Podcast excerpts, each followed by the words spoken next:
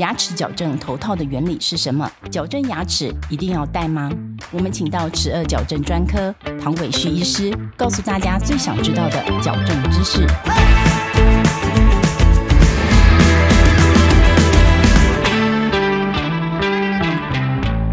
戴牙齿矫正头套的原理是什么？头套是一个比较笼统的名词。如果从专业上面分类的话，它英文名词叫做 headgear。OK，那这个 headgear 的话，它其实有几个不同的拉的方向，有的是从头顶拉，有的是从脖子拉。OK，那这个东西它主要的目的是改变我们骨头它的生长。譬如说，如果是一个龅牙的病人的话，我们给他戴个上颚骨的头套，那他的上颚骨就会长得比较少，他的下颚骨正常长，这时候上下颚骨本来这个龅牙的情况就会改善。我们会看到病人的牙齿越来越不龅，然后他的下巴越来越漂亮。这个就是一般头套的功能。头套这个东西在美国发明已经有一百多年了。美国是全世界最早发明，然后最早有很多的研究的国家，所以他们的齿颚矫正是非常的进步。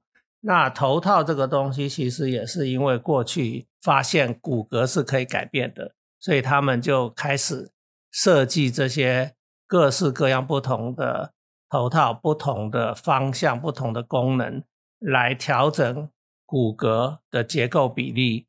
基本上就是要改善骨骼它本身的一些落差，那这个会牵涉到我们病人自己本身他的骨骼是不是还有生长的量？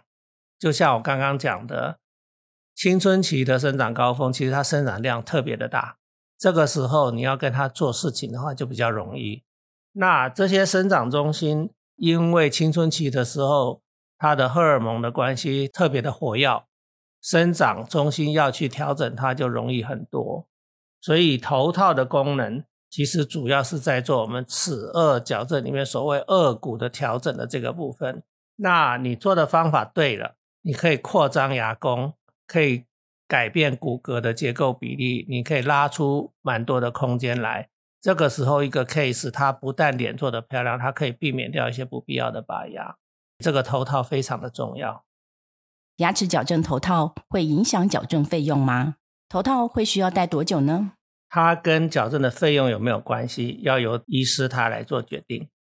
一般来说的话，需要戴头套的病人，通常都是骨骼结构比例需要调整的病人，工程可能会比较浩大，所以整体的治疗费用有可能会比较高。这个是由医师他选择什么样子的做法来做决定。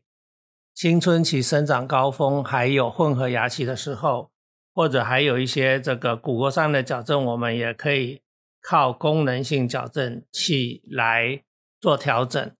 他要带多长的时间？每天一般来说，小朋友都要上学。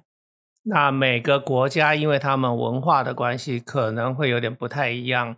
像我在美国的时候，我们的病人的话，他都愿意带到学校去。班上很多人都在做矫正，所以他们不会觉得稀奇古怪。再来，美国的小朋友下课下得很早，差不多很多下午两三点就下课了，所以他们的时间的话有比较大的弹性。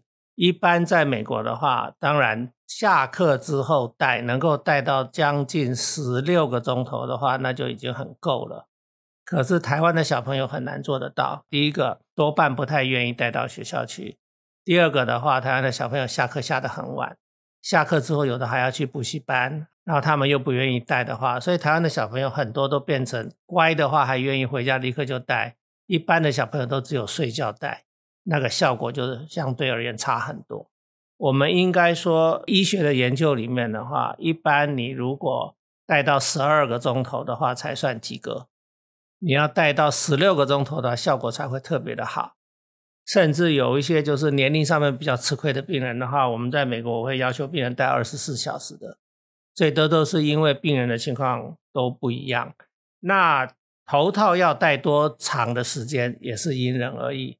第一个要看这个病人需要矫正的量，有的比较严重，那一定戴的时间要比较长；有的没有那么严重，可能就不需要戴那么长的时间。可是更重要的是小朋友的配合度，配合度好的话的话，就不需要戴太长的时间。这个的话是很重要。我觉得小朋友的配合度是一个很重要的一个因素。谢谢唐医师的分享。如果你喜欢我们的节目，欢迎到各大 Podcast 平台给我们好评，或是到 YouTube 点个喜欢。